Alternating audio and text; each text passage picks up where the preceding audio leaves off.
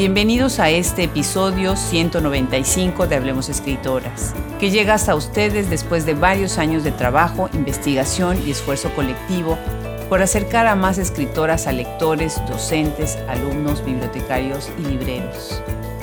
Muchas gracias por sus mensajes, sus mails, sus fotografías con libros nuevos que han adquirido de, nuestras recomendaciones de nuestra librería. Lejos de reforzar binarismos, Hablemos Escritoras tiene como objetivo abrir más conversaciones y permitirles un espacio a las escritoras no para analizar sus obras, sino para llegar a todos ustedes. El día de hoy tenemos el gusto de darle la bienvenida a una destacada investigadora y escritora originaria de Venezuela, Gisela Cosac Robero. Pónganse cómodos y disfruten esta interesante conversación. Los saluda Adriana Pacheco.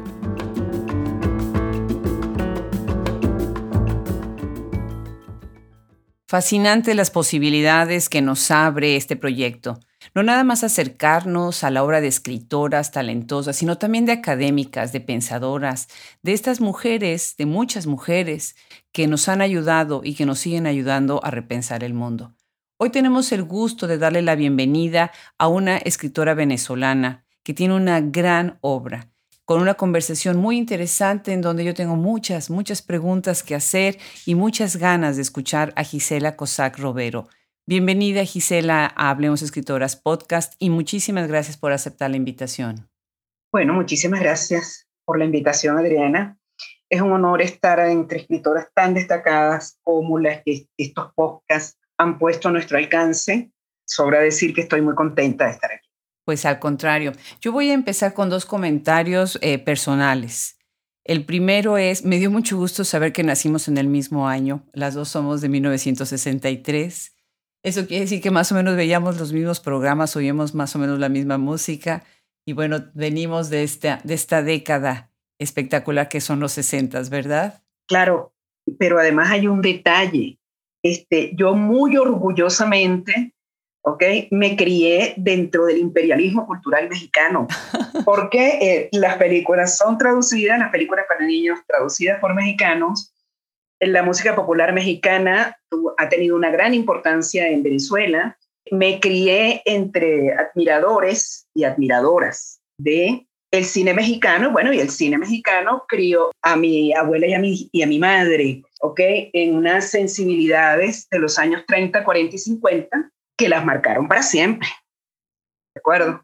Independientemente de que el, cine mexicano haya, digamos, perdido importancia a partir de los años 60 dentro de Hispanoamérica, sigue siendo un cine muy, muy importante y muy bueno, pero digamos, esa cosa popular que tenía dentro de las bases de la sociedad, pues poco a poco la fue tomando la telenovela, no el, cine. Sí. Entonces, bueno, luego, por supuesto, la, la telenovela mexicana y todos los alcances culturales, no solo, eh, digamos, los registros de la cultura popular masiva.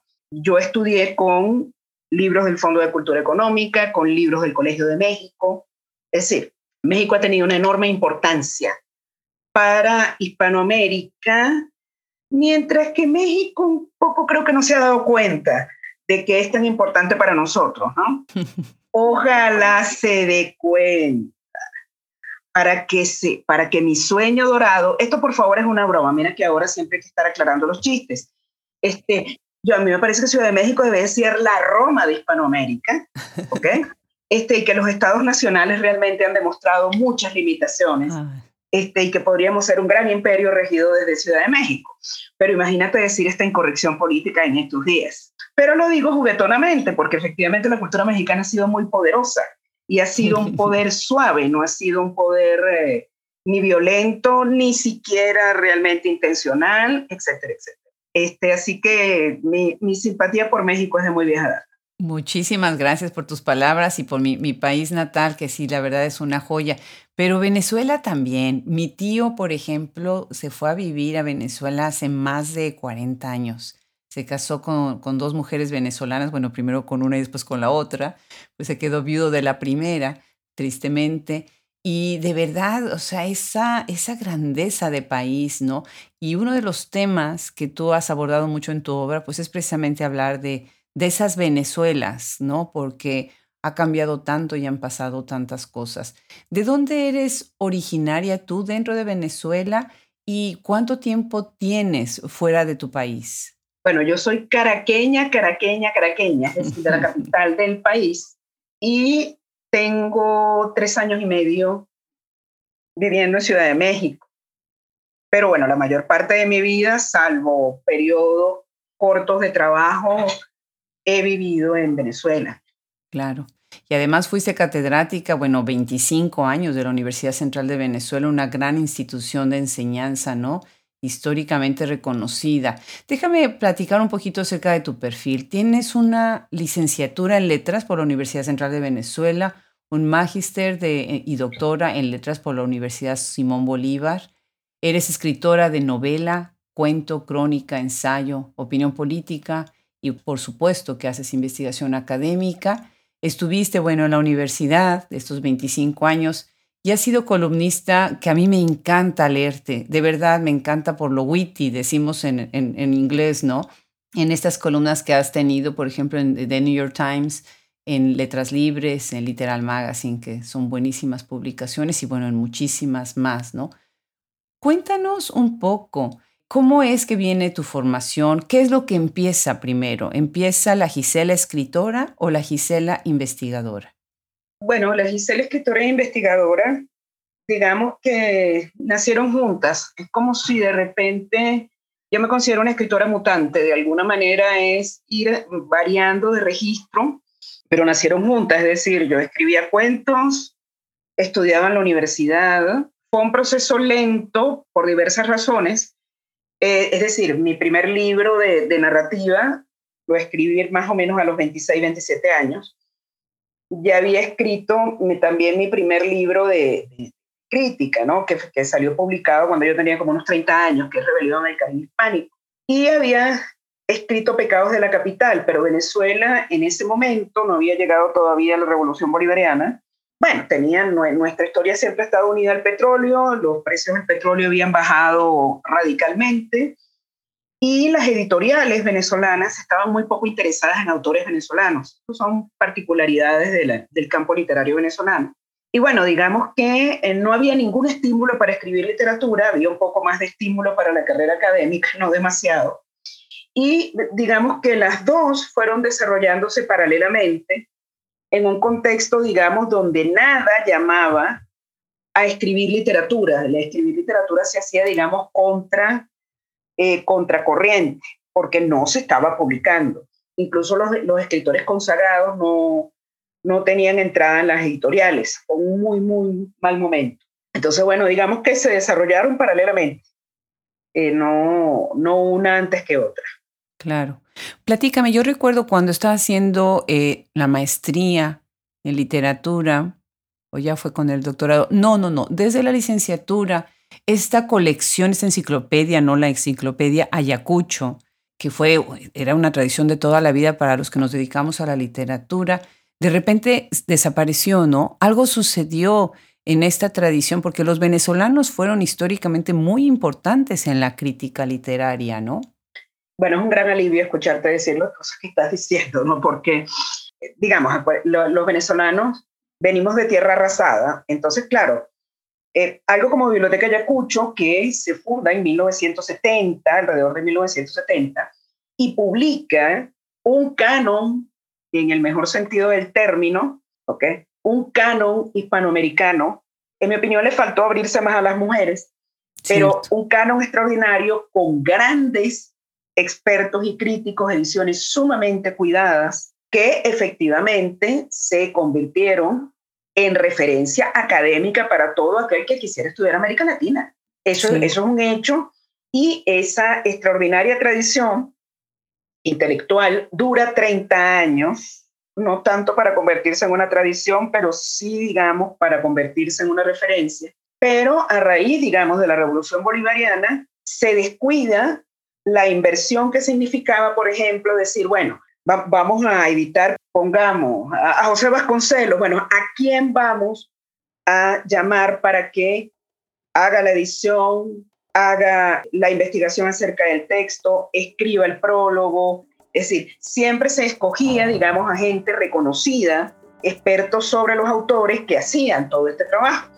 Con la crisis económica y con eh, ese ímpetu que tiene la izquierda no democrática por destruir todo lo que se ha hecho antes de, su llegada, como si estuviera tocado por el pecado capitalista, y por lo tanto todo hay que llevárselo por delante, eh, Biblioteca Ayacucho siguió publicando lo que ya tenía. Pero con el tiempo no renovaron el plantel, el, plantel de escritores, no se llevaron a cabo los proyectos, no querían pagar, porque ahí viene el otro problema.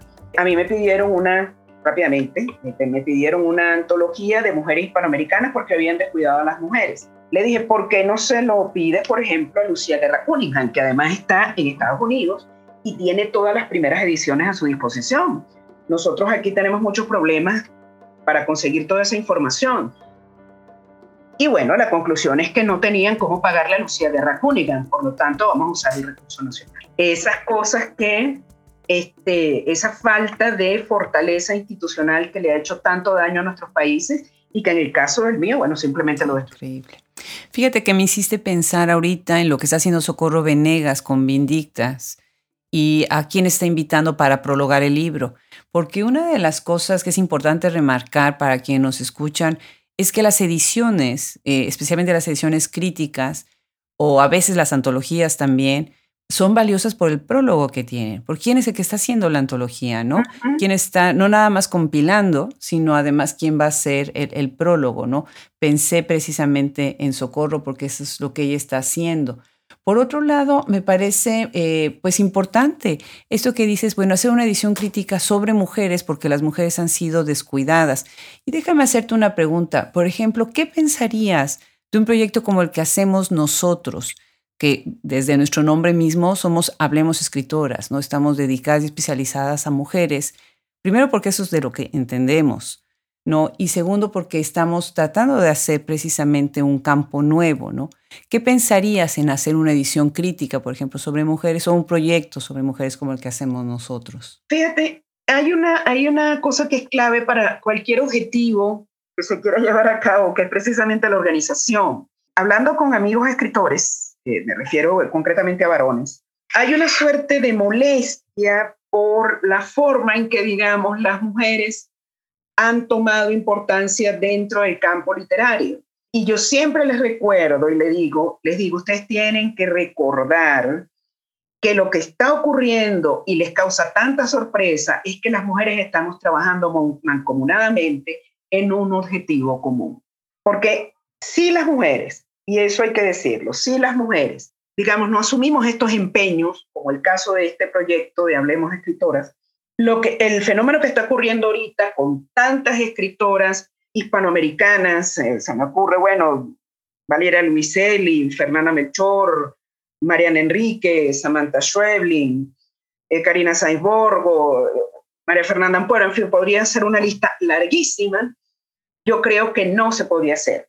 Hace 20 años, a mí se me dijo claramente, el tem las mujeres escritoras no ven y el tema lésbico tampoco. Hombre, en estos 20 años ocurrió Sarah Waters dentro de la literatura inglesa. En estos 20 años ha cambiado todo radicalmente y ese cambio tiene que ver en cómo las mujeres nos organizamos dentro del mundo académico y editorial. Por ejemplo, hay alguien a quien yo sin duda le respeto su ojo literario, que es la legendaria editora Carmen Barcels. Ahora bien, ¿cómo Carmen Barcels no puso en sus filas a Clarice Lispector y a Elena Garro? Es decir, y, es evidente que ahí viene uno de los problemas de mujeres que han sido muy, pero muy destacadas y muy respetables y las apreciamos, las admiramos y las queremos, que es que la forma de hacerse con el poder es hacerse con el poder masculino. Sí, interesante. Es decir, está rodeada de aquella playa de grandes escritores, que duda cabe, hombre, Vargallosa, García Márquez, Donoso, por favor, Cortázar, tan magnífico pero evidentemente se descuidó. O sea, yo me sorprendo de cómo Recuerdos del Porvenir de Elena Garro no estuvo en el mismo lugar donde podían estar Cien años de soledad o donde podían estar otras mujeres. Claro. Entonces, bueno, no podemos perder de, de vista que tenía que ver efectivamente con el hecho de que eran mujeres. Claro. Sí. Pues sí, te agradezco mucho tu, tu comentario. Una cosa que me parece fundamental en tu obra, y lo pensé mucho leyéndote, porque lo que hacemos para preparar estos podcasts es tratamos de leer casi toda la obra, si se puede, toda la obra de una escritora, para tener todo este espectro, este panorama. Siento que a veces uno se queda con un solo libro y se pierde uno esta diversidad que tienen ustedes mismas dentro de lo que hablan y los temas que hablan. Y pensé que contigo no es hablar sobre la sociedad, sino hablar la sociedad. Tú hablas la sociedad de una manera bien interesante porque es muy cercana a lo que es el quehacer cotidiano, pero por otro lado, con una visión incisiva ¿sí? y politizada, porque pues estás tratando de entender qué es lo que está pasando dentro de Venezuela, dentro de Latinoamérica y dentro de este mundo contemporáneo. Y déjame hacer referencia a tu libro académico, Rebelión en el Caribe Hispánico, Urbes e Historias más allá del boom y la posmodernidad, y otro más, Literatura asediada, Revoluciones políticas, culturales y sociales. Me parece fascinante cómo es hablar la sociedad y cómo entrelazarla con la literatura. ¿Cuál crees tú que deba de ser la función crítica actual de los críticos en la actualidad y desde dónde esa crítica debería de hablar, a quién hablarle y para qué hablarle. Me tocas un tema especialmente, especialmente cercano por varias razones. Creo que con la influencia de estudios culturales que, tuvo, que, que vi en, en, los mensajes que me enviaste y en planteamientos, el caso de estudios culturales y estudios de coloniales, eh, creo que Creo que la crítica en este momento, sobre todo los críticos y las críticas que somos escritores y escritoras, tenemos que reivindicar la estética como arma de indagación sobre la realidad. Es decir, la función, primero, hay una enorme cantidad de textos en el mundo, hay un montón de productos culturales, una variedad inmensa. Yo agradezco enormemente ahorita la labor de todo aquel que se tome el trabajo, por cualquier razón, de leer literatura, oír podcasts, ver películas, ver series de televisión o cualquier producto de cultural que se te ocurra y nos dé algunas ideas y nos guíe dentro de ese mapa. Esa fue la función de siempre de la crítica. Ahora, especializada se convirtió en un discurso que sustituía la literatura para hablar de la sociedad. Yo en eso me distancio porque, precisamente porque soy escritora, creo que la función de la crítica es hacernos entender cómo el mundo está en la literatura, no denunciar las imperfecciones del mundo que están presentes en la literatura. Es decir, las imperfecciones políticas, porque por supuesto que las hay y por montones, pero en definitiva, te puedo poner un ejemplo, el, caso de Proust, que es un autor que a mí me gusta mucho. Tú me preguntas, ¿de qué trata En busca del tiempo perdido? O sea, que yo te haga, bueno, mira, sobre el mundo aristocrático de la Francia, de entre siglos, etcétera, etcétera. La segunda pregunta sería, bueno, claro, entonces es un mundo decadente, de clase alta. No, evidentemente, por supuesto, trata de ese mundo, pero lo interesante de En Busca del Tiempo Perdido, y eso lo vio, por ejemplo, un crítico marxista como Walter Benjamin, yo no soy marxista, pero, hay, pero me formé como marxista y hay críticos marxistas que por supuesto me parecen fascinantes. Uno de ellos, por supuesto, es Walter Benjamin, y Benjamin, su análisis de Proust jamás mencionó el problema de la aristocracia, sino cómo Proust había sido capaz de ver el mundo de una manera que nadie lo había hecho. Interesante, cierto. Claro, eso es la crítica. Si tú me dices, no, si es verdad, hay un montón de aristócratas, de gente muy tonta, por supuesto, te podríamos hablar ahora de, este, de En Busca del Tiempo Perdido como una enorme chismografía de la clase alta. Pero si eso fuera Proust, Proust no merecería ni siquiera que lo mencionáramos ni, ni por un instante. Lo que es fascinante es la mirada sobre ese mundo, la forma en que ese mundo es establecido. Una de, de las cosas que tú mencionabas sobre mi libro en rojo, eh, en, el intercambio de correos electrónicos para poner en autos a tu audiencia, sí. era que eh, en ese fresco narrativo que yo hago, aparece, por supuesto, gente de la clase alta, eh, como una gente un poco corrupta, decadente. Hay gente, digamos, de la burguesía anterior a 1998 que ha sufrido tortura, persecución y horrores. Y hay gente proveniente de los sectores populares como Nicolás Maduro, que está acusado de crímenes de lesa humanidad. ¿Qué quiero decirte con esto? Que en, Rojo no es un libro para atacar a ningún sector, eh, ningún sector social en particular o para rescatarlo. De lo que se trataba es cómo se está viviendo la presencia de una revolución. Hay una revolución. Bueno, por ejemplo, el trato hacia las mujeres es común en hombres de muy distintos sectores sociales.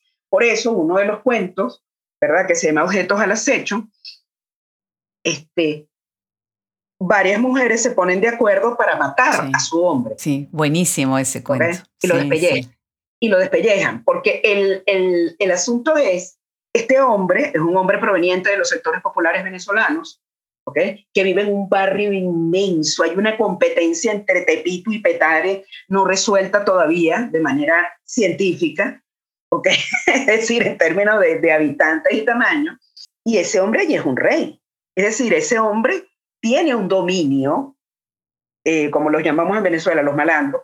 Ese malandro tiene un dominio sobre su contexto que ya querría para sí mucho hombre de clase media. Entonces, ¿por qué? Porque son dinámicas de poder que se dan y eso era lo que yo quería ver. De hecho, la revolución bolivariana le ha dado más poder todavía a ese tipo okay, de, de, de manejo del poder dentro de los sectores populares. Es decir, un manejo extremadamente machista, tan machista, Adriana, que las únicas que pueden ponerle un límite a ese son las madres de los malandros no sus esposas, no sus hijas, no sus compañeras, sus madres. Interesante. Y ahora que se está hablando tanto de la maternidad, de la figura de la maternidad y de la madre, interesante que, lo lleves a ese plano, al, plano político, ¿no? De las mismas madres. La madre. Y entonces, ¿cómo entender, digamos, e, eso es lo que me interesaba, cómo entender las dimensiones del poder en la vida cotidiana, porque para eso es la literatura. Es decir, mira, para decir que en, la, que en Venezuela hay eh, crímenes de lesa humanidad, persecuciones, ruina, hambre, etcétera, para eso está el periodismo, para eso está la sociología, la antropología, la politología, la economía. Ahora, ¿cómo está viviendo okay, esa hermana de ese malandro el hecho de que la tiene en un estado represivo tremendo vía la madre que le ordena que atienda a su hermano y la tiene aterrorizada. Eso es lo que a mí me interesa. O sea, lo que a mí me interesa es cómo vive la gente, cómo lo siente. ¿Okay? Lo personal es político, no quiere decir que simple y llanamente nuestra vida es la ejemplificación de todas las opresiones de las que somos víctimas. Esa es la concepción marxista de la historia, pero no es la mía. Es decir, mi concepción de la historia es que la historia efectivamente es una multiplicidad de decisiones donde el, los poderes atraviesan, los muy diversos poderes atraviesan todas esas decisiones, pero no son destinos. Así tienes entonces algunos de tus libros en donde desde la ironía estás entrando muchísimo ¿no? a, esta, a esta investigación desde las entrañas de la, de la sociedad. Y tu libro Ni tan chéveres ni tan iguales, desde el mismo título me encanta, publicado precisamente por Punto Cero en el 2014, tiene un prólogo que dice, prólogo para un libro irónico y leve en una época trágica. Por un lado, lastimosamente remarco época trágica y por otro lado, me gustaría saber cómo es que concibes este libro y de qué manera te está sirviendo precisamente este análisis para demostrar ciertas complicidades. Fíjate, eh, cuando yo escribí ese libro, una, una de las cosas que me interesa ver ahí, eh, en todas partes, en todas las comunidades, todos los países, etcétera, hay ciertas ideas sobre el hecho de pertenecer a un país, a una familia, a un grupo determinado, a una identidad específica, que son más o menos aceptadas sin mayor crítica. ¿okay? Por ejemplo, hasta hace unos años, que bueno, que la realidad fue tan devastadora que más nadie lo volvió a decir, eh, por ejemplo, los, políticos, incluso de oposición, decían que Venezuela era el mejor país del mundo. Por supuesto, eso se, eso se dice en muchas partes, o que las playas son las más hermosas, es decir, eso es común a muchos países. Pero en el caso de Venezuela, decir que era el mejor país del mundo era efectivamente tener una ruptura con la realidad brutal. Entonces, yo dije, bueno, pero ¿por qué estas ideas persisten tanto? Y decidí a, a, instancias de, del editor Ulises Milla, que era eh, el director y, bueno, el, propietario de Alfa Editorial y de Punto Cero, que es su sello hermano, ¿verdad? Eh, él llamó a un grupo de escritores para que hicieran libros muy cortos sobre temas específicos. A mí en particular me dijo un ensayo libre sobre lo que tú quieras, pero que sea un tema eh, que tenga que ver con el país, que tenga que ver con el país, que, pero desde una perspectiva no especializada. Yo dije, mira, hay cosas de Venezuela que a mí me gustan mucho. Somos el mejor país del mundo. El síndrome juvenil venezolano, okay, que nos ha destruido. El, mito de la cara nueva, que bueno, nos ha destruido porque todo siempre hay caras nuevas. Chávez fue una cara nueva y mira. La belleza de las mujeres, el papel de la madre, el desprecio hacia lo femenino, cuando en Venezuela se le va a decir a alguien imbécil desde el punto de vista político, se le dice, ay, la doña del cafetal. La doña del cafetal es como decir aquí en Ciudad de México, una mujer de mediana edad, alrededor de la menopausia o la posmenopausia, que viva tal vez Granada, cerca de Polanco, ¿ok? No estrictamente en Polanco, en Granada, no Polanco. Entonces, esas señoras son idiotas, ignorantes, no saben nada de política. Venezuela, Venezuela es bárbara en relación con el machismo y con el desprecio hacia la mujer. Y lo peor es que aquí me llegan algunas amigas a decirme que los mexicanos son machistas y yo inmediatamente les digo, y los venezolanos no, ¿verdad? Después, cuando están un tiempo, dicen, no, aquí sí hay conciencia del problema, etcétera, ¿no? Porque los venezolanos salimos a veces como los cubanos, me perdonan los cubanos, a querer enseñarle a los demás. No, no, no, no, no. Eh, los venezolanos lo único que tenemos para regalarle a los demás son advertencias. No tenemos más que enseñar. Este, sí, sí. Entonces, este, el, el asunto es que aquel menosprecio por la mujer de mediana edad, o sea, eso es importante, o sea, la vieja, porque en Venezuela tú eres viejo a partir de los 35 años. Ay, Dios mío. La vieja. Entonces, la vieja, a esto se le agrega, con el perdón del podcast, si quieres tú lo puedes este, eliminar si no te parece conveniente. Acuérdate además que la vieja menopáusica es una vieja histérica mal cogida. o sea, son viejas que no cogen, como dicen ustedes. Allá en Venezuela se diría que no se las cogen, pero yo prefiero el mexicano que es más, eh, más mm, digamos, igualitario. Aquí dice cogernos. Allá se dice coger del hombre hacia la mujer. Entonces, imagínate esas características. Por supuesto, en un país que ha inventado y que convirtió en una industria cultural la belleza femenina. Entonces, cuando yo escribí Ni tan chéveres ni tan iguales, quise ver belleza, juventud, el mejor país del mundo, la gasolina regalada, el consumo de Viagra, el militarismo, el papel de la madre, y todo aquello fue surgiendo en ese tono irónico, burlón, etcétera, porque no era un tratado. Es decir, yo no estoy haciendo un tratado sobre la sociedad venezolana, ni mucho menos un artículo arbitrado. Soy una observadora irónica, ¿ok? Que está viendo todo eso y decide sonreír, no siempre sonríe al respecto. Es decir, ahí, a mí el gentilicio me duele, me duele, me duele, me duele, como si fuese, no sé, una muela que molesta terriblemente. Es decir, un gentilicio que me duele es peor. Es un gentilicio que me duele como un brazo roto. Este, porque creo que mucho de lo que ahora estamos viendo, de devastación y de crímenes de, de lesa humanidad, está sutilmente enmarcado dentro de esa frivolidad profunda, ¿ok?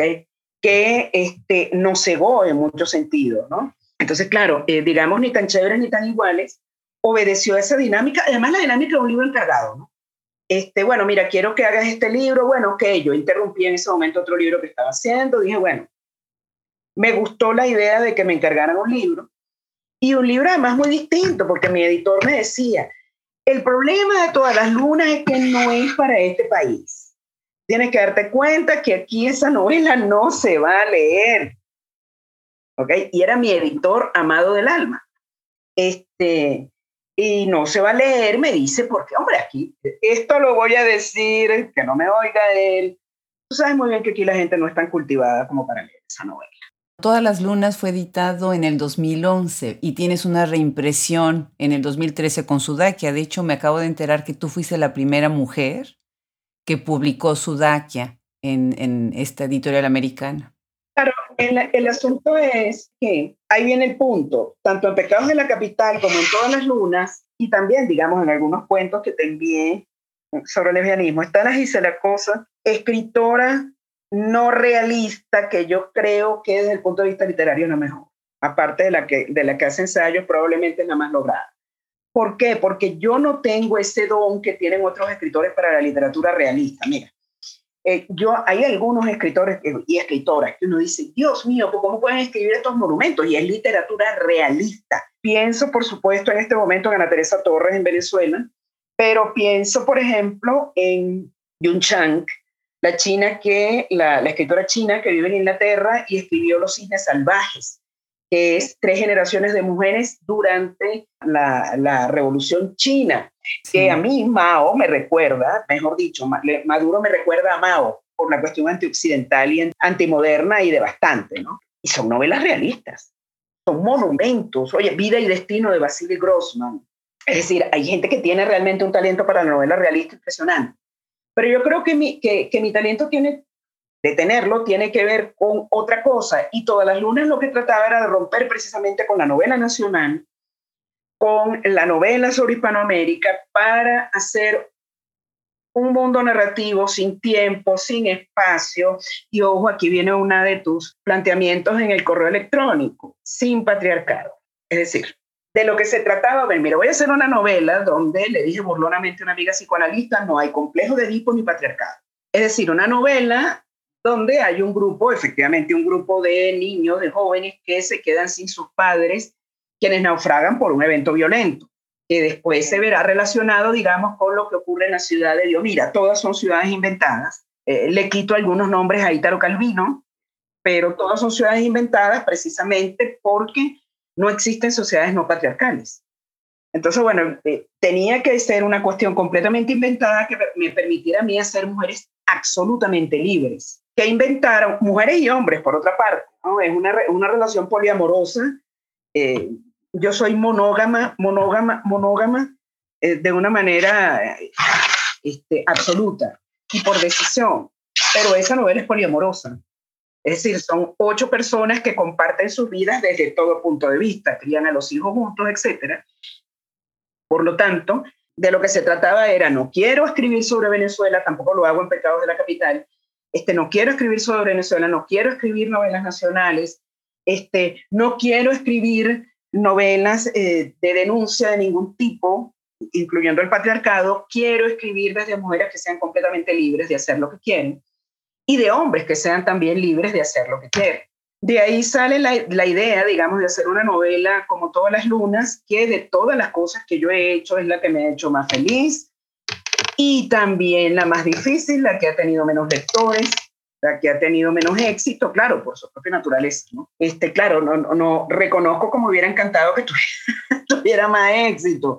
Mi libro más exitoso ha sido ni tan chévere ni tan igual. Y bueno, se lo agradezco a los lectores digamos, de, preferir, hubiera preferido que ese mundo conectara más con las sensibilidades actuales. Claro, no, es un gran libro, es un gran libro y sobre todo me gusta mucho la manera como vas trenzando las vidas. Bueno, imaginen quienes nos están escuchando ahorita, imaginen que estos niños son aislados a criarse juntos porque perdieron a sus familias y desde el principio quienes la mujer que los recibe les dice ya no he pasado, ¿no? A partir de ahorita van ustedes a, ser pues uno solo, ¿no? Y de alguna manera cada quien cuida su individualidad, muy interesante porque utilizas la literatura, la música, la lingüística, la enseñanza de idiomas, de otros idiomas que no nada más el español o, los idiomas que están hablando, para poder hacer cada uno de, modelar cada personalidad de cada personaje, pero por otro lado para ver cómo se van a relacionar entre ellos, ¿no? Y si hay un conflicto amoroso, está este personaje Loren, ¿no? Que, que, después, bueno, se hace toda una persecución y me, me, interesó muchísimo esta idea. Pensé un poquito en la literatura francesa eh, de principios del 20, del siglo XX, en donde se hacía como esta cierta, como el acertijo de hacia dónde va y siempre como que se escapa el personaje, no se está fugando. Y por otro lado, refuerza ciertas sororidades, pero no es una, es una ruptura a través del género. Al contrario, ¿no? Cada uno de los eh, elementos que vas a manejar va a ser precisamente para hablar como del individualismo, ¿no? Pero por otro lado, creció en una colectividad. Muy interesante este libro y sí entiendo que a lo mejor pueda ser un libro que a ti te entusiasme mucho porque se ve el reto académico, ¿no? Se ve la, más que el reto académico, el reto intelectual, estético para, para escribirlo. Muy interesante. ¿Cómo es que eh, sientes tú que se ha leído en el contexto en general tu obra literaria como creadora? Porque primero eres, bueno, principalmente escritora ¿Cómo sientes que se ha percibido tu obra en general desde ese punto de vista, deslindada de, una Gisela Cossack académica? Mira, eh, eh, en primer lugar tengo que agradecer a todo aquel o aquella que se haya acercado, digamos, a mi, a mi trabajo literario eh, y lo agradezco profundamente. Tengo que confesar algo, bueno, confesar algo en un, en un podcast de, bueno, como decían las viejas en mi país, esto dicho ya de forma cariñosa, en grado 33. Es decir, y en grado 33 es que todo el mundo se iba a enterar. Aquí en grado 33 te digo, aquí estrenó. ¿Ok? No, no se lo diga a nadie. Para mí a veces es un poco doloroso cuando leo eh, sobre mi obra cosas como, no, no, no voy a tratar de no poner ejemplos directos la heteropatriarcalidad deconstruida. Y entonces a mí, digo, Dios mío, yo, a mí, por cierto, yo, he tenido, yo por supuesto he tenido que estudiar esas cosas y las he tenido que dar en clase. Pero en una oportunidad, un joven que me hizo una entrevista, un joven, vamos a decir el pecado y no el pecador, en, en una universidad no venezolana, eh, me mandó una serie de preguntas sobre todas las lunas, que yo le tuve que decir, no, no, mira, no, eso no tiene nada que ver con Derrida. No, no, no, eso no tiene nada que ver con Deleuze. No, no, eso no tiene nada. ¿Y por qué no tiene nada que ver, hombre? Porque a mí no me gusta ninguno de ellos, me estoy burlando. Eh, y, entonces terminé diciéndole, mira, por casualidad, aunque sea, te hizo sonreír. No, claro, yo me enamoré de Farra, me dijo. Este, me enamoré profundamente. Y la verdad es que me mató de la risa todas las cosas que le ocurren. Este, le dije, ¿y por qué no me dices nada de eso? Bueno, porque era una, una tesis doctoral. Entonces, bueno, yo le digo, bueno, nada, es decir, eh, eh, para mí a veces es muy difícil cuando intentan buscar en todas las lunas el problema nacional venezolano. Sí. No tiene nada que ver, o sea, de verdad no. Eh, este, de hecho, no hay Estado. No hay Estado y por lo tanto, pues, hombre, si no hay Estado, ¿qué, qué problema estatal venezolano? Si tú quieres ver, ver, por ejemplo, en el padre de Fernanda, a la que ella, a la que ella llama racimo de ajos machacados con implacable amor filial, este, eh, la figura de un dictador, o si quieres ver en Diomira, el, el, horror de la dictadura de Nicolás Maduro, bueno, ese es su gusto, pero además fue escrita antes de la, de la, de la tiranía de Nicolás Maduro. Entonces, no, el tema nacional no tiene ningún interés en, todas las lunas. Entonces, tratan de leerla de una manera con la que yo no tengo ninguna conexión. Por ejemplo, nadie me habla de la música en la novela. El hecho, por ejemplo, de que Verónica prácticamente sea la inventora de los conciertos para piano, nadie me lo pregunta. O sea, nadie me dice, ¿y dónde sacaste tú que una mujer es la inventora de los conciertos de piano? Yo los conciertos de piano, de toda la explicación que tiene que ver con el desarrollo del género concierto en el siglo XVIII. Este, ahí está el feminismo de la novela, en la apropiación absoluta de todo hasta el punto de que Farra reconstruya la Torre del Oro. Después se le cae porque la pobre efectivamente tiene una suerte que ni la mía. Eh, el hecho es que nadie pregunta por eso. Es decir, la crítica en todo caso debería ser preguntar por todas esas conexiones culturales. Y lo que me preguntan es por la torcedura decolonial de la realidad. Y yo soy antidecolonial. Es decir, yo admiro, hay ciertos decolonialistas que me parecen muy interesantes, como Alberto Moreiras, etcétera pero yo básicamente no soy de colonial. desde el punto de vista teórico y literario, no. Hay postcolonialistas, no de coloniales, que me encantan, como por ejemplo Omi Baba, este, Eduard Said, etc. Pero eh, Santiago Castro Gómez me parece interesante, Moreira me parece interesante. Incluso yo respeto mucho a Rita Segato, pero yo no coincido con Rita Segato en lo más mínimo. Prefiero a las mexicanas, a Marcela Lagarde, a Marta Lamas, que ahora aquí no se puede mencionar. La gente joven le tiene mucha ojeriza. Este, pero bueno, eh, yo no soy mexicana ni soy joven, así que puedo apreciar a quien quiera. Yo llegué tarde a la pelea, pues, hace apenas unos años. Entonces, bueno, digamos, no, yo no quiero hacer nada de eso. Cuando eh, hay una parte donde ellos están en el barco, rápidamente vamos a otro punto, eh, yo le hago una burla a las cosas de la campo, pero por pura burla. Este, entonces alguien me dijo, ¿tú quieres de alguna manera torcer los significados del heteropatriarcado cuando pones que la, la, raíz cuadrada? Le dije, no, me estoy burlando de Lacan. ¿Ok? Entonces ha sido muy desesperante. Uy, uy, uy. Bueno, pues a mí me encantó y yo sí reconozco que todo lo que acabo de mencionar, ¿no? Es la música, la literatura, la arquitectura, la ciencia, ¿no? Eh, la enseñanza de, de los idiomas, eh, la, la, idea de, de, la supermujer, pero no de la supermujer porque como dices tú, eh, todo le sale mal, ¿no? Y de alguna manera se ríen o, o como que es parte de, de la vida, ¿no? Y todo les sale mal por culpa de Loren, cosa que a los, los demás les causa una gracia infinita. Este, sí, y, o sea, la idea de las mujeres que todas se reúnen, ¿no? Para, para hablar mal de Loren y para decirle en dónde está Loren es, escondido. Esa escena me parece muy, muy interesante porque cada, hasta las que no conocían a Loren están ahí, en el mitote. ¿No? Como decimos en México. Encantó, A ella le encantó porque dice, pero bueno, ¿y por qué todas se declaran enemigas de Loren si no lo conocen? La única enemiga es el, de soy yo. Enemigo colectivo, sí. pero también es el deseo perseguido. Claro, es el deseo perseguido, pero también tiene que ver con que Loren es muy irresponsable, hombre, y se largó, nadie sabe por qué. Yo, yo misma no tengo muy claro el por qué. Este, simple y llanamente, bueno, siguiendo sus propios impulsos y porque quería curiosear, etcétera, y meterse en problemas, cosa que es tan humano. Por cuenta de él, todos van a parar a Dios, mira, que es un horror. ¿Ok? Este, y como te digo, si hay feminismo en esa novela, es por lo poderosas que son naturalmente las mujeres. Bueno, tan poderosas como son los varones, porque los varones también inventan cada cosa, pero incluso hice una, hay un personaje, Joseph Yukio, que genéricamente siempre se está moviendo. ¿ok? Sí. Este, por ejemplo, en el barco se disfraza de palas Atenea. Bueno, pero otras veces se disfraza de samurái. Es decir, eh, permanentemente está cambiando de, de, identidades. Y bueno, si se le hiciera esa pregunta que ahora no se puede hacer, o sea, otra cosa aquí no, grado 33.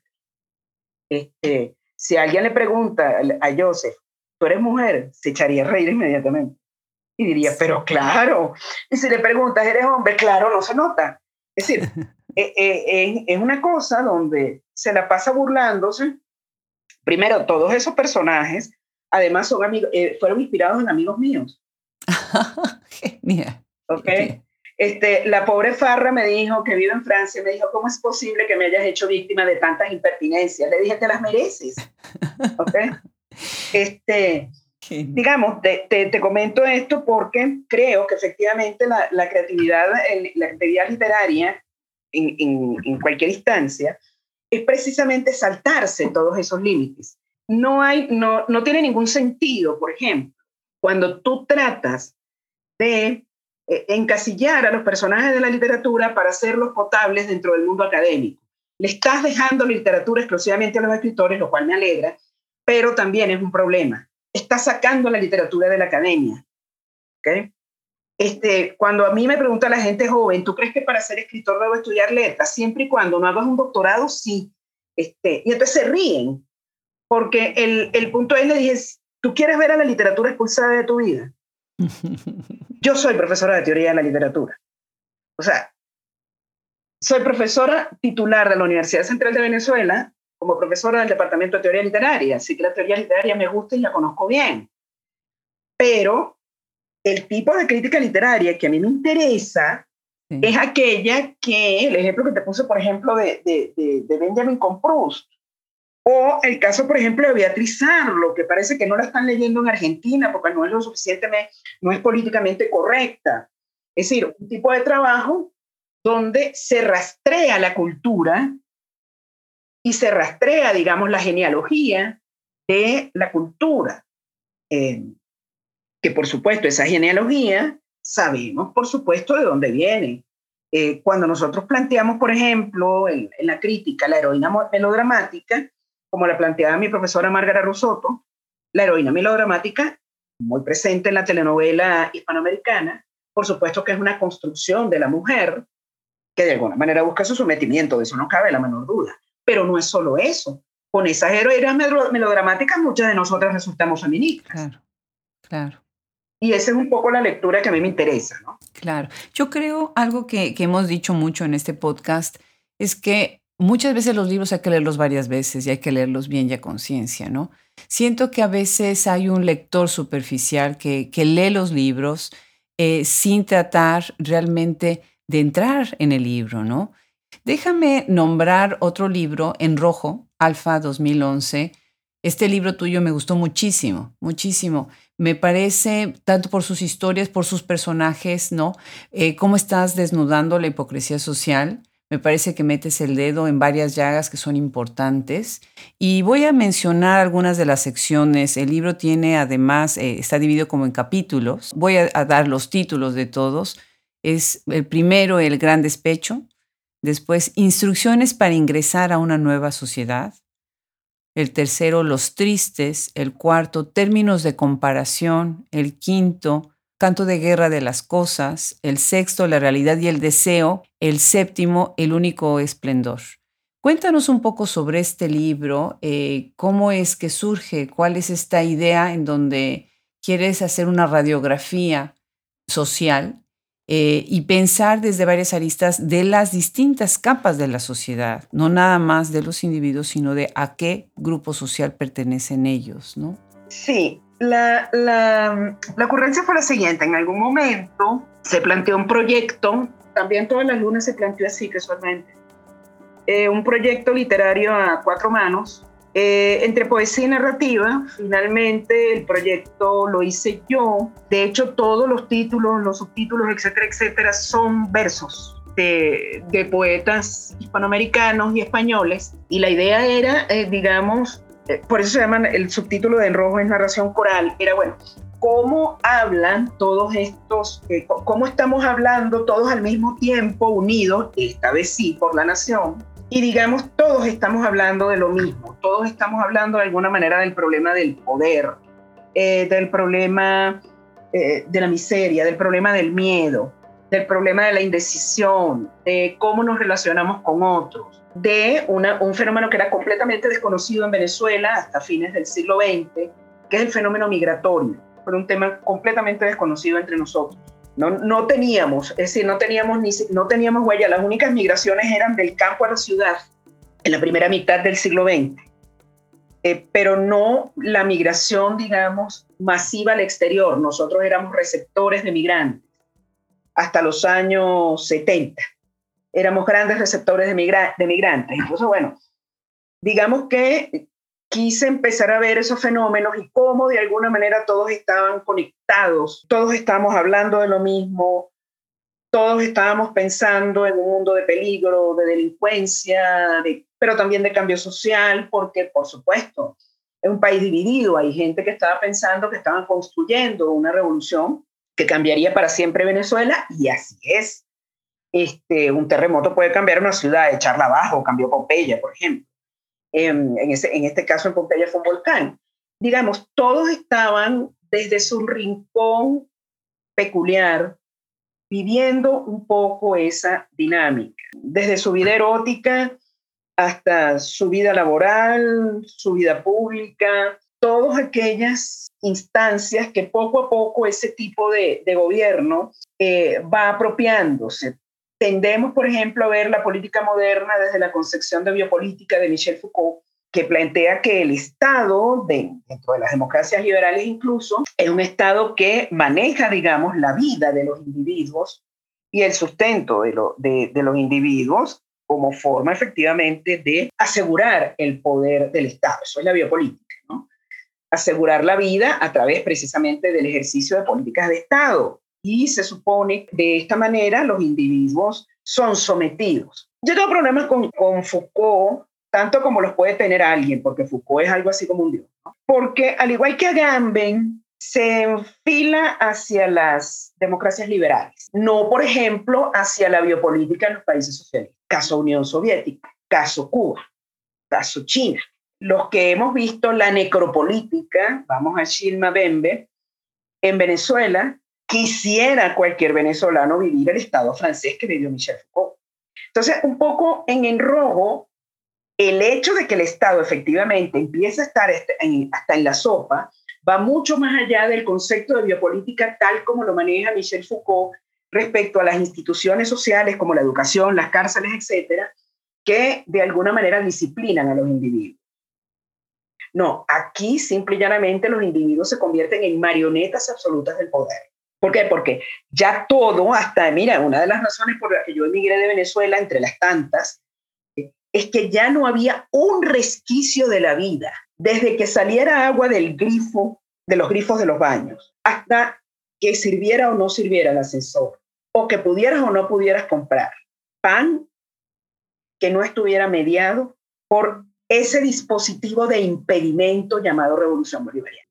Es decir, cuando a mí me ha tocado, por ejemplo, explicarle a una peluquera, a la señora que vende la tortilla, etcétera, etcétera, me oyen el acento, me preguntan de dónde soy, algunos ya reconocen el acento sin necesidad de que yo se los diga, y de verdad eso está tan mal allá. Yo siempre les pongo el caso de la tortilla. Le digo, bueno, yo les voy a explicar cómo funciona. Supóngase a ti que un kilo de tortilla cuesta 17 pesos. Bueno, dentro de un mes va a costar 500 pesos. ¿Eso es imposible? No, es posible. Eso se llama hiperinflación. Pero hay otro problema que resulta ser que el gobierno dice, el kilo de tortilla va a costar 17 pesos, aunque el maíz cueste una fortuna y no se consiga. Por lo tanto, usted va a tener que hacer largas colas de horas para que le vendan un kilo de tortilla a 17 pesos. Por supuesto, no va a haber para todo el mundo, unos cuantos se van a quedar sin tortilla y la van a pagar a 500 pesos. Qué terrible. Y los que no tengan los 500 pesos se morirán de hambre. La gente lo entiende perfectamente. ¿eh? Entonces, cuando, eh, eh, entiéndeme, por eso a lo mejor yo he sido muy franca, con, quizás demasiado franca, ¿ok? A veces debería callarme la boca. Con respecto al decolonialismo, Walter Miñolo, Santiago Castro Gómez, Arturo Escobar, Luis Lander, este, Fernando Coronil, apoyaron a Chávez. Después no, después fueron retirándose. Arturo Escobar y Enrique Dussel todavía apoyan a Nicolás Maduro. Entonces, cuando yo oigo pensamiento de colonial, digo, ni de casualidad. Porque si la alternativa al terrible occidente racista, patriarcal, horroroso, epistémicamente eh, totalitario, etcétera, etcétera, es la revolución bolivariana, ni me cuentas. ¿Eh? Entonces, digamos que toda esta experiencia es la que hay detrás de Enrojo. Es decir, Enrojo es, y las cosas no estaban como ahorita cuando yo escribí ese libro, el hecho de que empiezas a respirar y hueles a estado. Claro. Fíjate que una de las cosas que me parece fantástico con el proyecto eh, de Hablemos Escritoras es que nos ha dado la posibilidad también de ver varias visiones de las letras que surgen de eh, originarios de ciertos países, ¿no? Por ejemplo, tenemos en el podcast, se, se, suman a este grupo de escritoras em, venezolanas, Raquel Aben Pandalen, Naida Saavedra, Marisa Bafil, tú, ¿no? Que van dando como distintos ángulos de cuál ha sido la influencia de su propia historia, y porque definitivamente la propia historia va a marcar también la obra, pero cómo regresan a hablar de Venezuela, ¿no? Muy interesante. Asdrúbal Hernández con esta editorial Sudakia, ¿no? Que él también es caraqueño, ¿no? Cómo, cómo ha salido esta, esta Venezuela fuera de Venezuela, ¿no? muy interesante y el tipo de obra que han producido, ¿no? Pues e, es un placer, verdaderamente es un placer escucharte. Eh, yo siento que tu obra, lejos de tener, claro que tiene esa ironía, claro que a veces necesitas recurrir inclusive a la sátira un poquito, ¿no? Tiene un gran cariño a, tu tierra, a una gran preocupación por los problemas sociales, que, que tú los, los ves y no es por reírse, al contrario, la risa es la que a veces nos hace pensar en lo más profundo, pero por otro lado tienes una voz muy seria y eso es lo que a mí me interesa que quienes nos escuchan eh, en este momento acérquense a su obra, a la obra de Gisela Cossack. Es importante leerla tanto como crítica, tanto como académica, pero también como escritora, sobre todo como escritora, ¿no? Que eso es lo maravilloso. Pues para despedir el podcast, no sé si quisieras eh, cerrar con algún breve comentario o sobre contarnos sobre en qué vas a trabajar ahora, en qué estás trabajando ahora. Mira, ahorita estoy trabajando en dos textos, unas memorias, memorias, no crónica, no, no, memorias sobre la revolución bolivariana y también una reescritura de una, es una novela inédita, completamente inédita, pero la estoy reescribiendo, me gusta cómo quedó, la estoy reescribiendo, la voy a reescribir radicalmente. Y bueno, en esta nueva etapa, una cosa que no es nada fácil desde que salí de Venezuela, que es, bueno, por supuesto, ahora hay que buscar a los editores fuera de Venezuela, que es este, que no es fácil, es problemático, pues, sobre todo ahora con la pandemia, que bueno, que, ha habido dificultades en el mundo editorial. Digamos que es el, el, inconveniente que podría ahorita plantear eh, como persona que salió de Venezuela y tiene que, volver a empezar una vida ya siendo una mujer madura. Pero lo otro, bueno, sigo trabajando en las memorias y en esa, y en esa novela. Y espero este año salga una selección de cuentos. Tengo 30 años escribiendo cuentos. Y bueno, esperemos que salgan algunas cosas. Tengo varios libros que son desde recopilaciones hasta libros inéditos. Que bueno, saldrán en su, en su momento. Eh, sigo trabajando, bueno, ahorita en este momento no estoy activa como académica, este, por un problema, por cierto, migratorio, que me impidió entrar a la Universidad Iberoamericana. Pero bueno, digamos que ya esos eh, problemas migratorios pasaron y bueno, llegará el momento de, de, estar de nuevo en la academia, aunque confieso que preferiría quedarme exclusivamente escribiendo, pero bueno, la vida no es lo que uno quiere. Claro que sí. Déjeme cerrar con agradeciendo muchísimo a esta ganadora del premio Silvia Moloy, eh, en, precisamente en la Asociación de Estudios Latinoamericanos. LASA es la institución más grande, el organismo más grande del mundo en estudios latinoamericanos y ahí gana ella el premio Silvia Moloy. Eh, también ganadora del premio Narrativa Armando Armas Alfonso por este volumen de cuentos que tiene Pecados de la Capital. Muchísimas gracias, Gisela, eh, por tu generosidad, por tu tiempo y por tu apoyo a este proyecto que trabaja por ustedes y para ustedes. Muchísimas gracias a ti y a tu audiencia.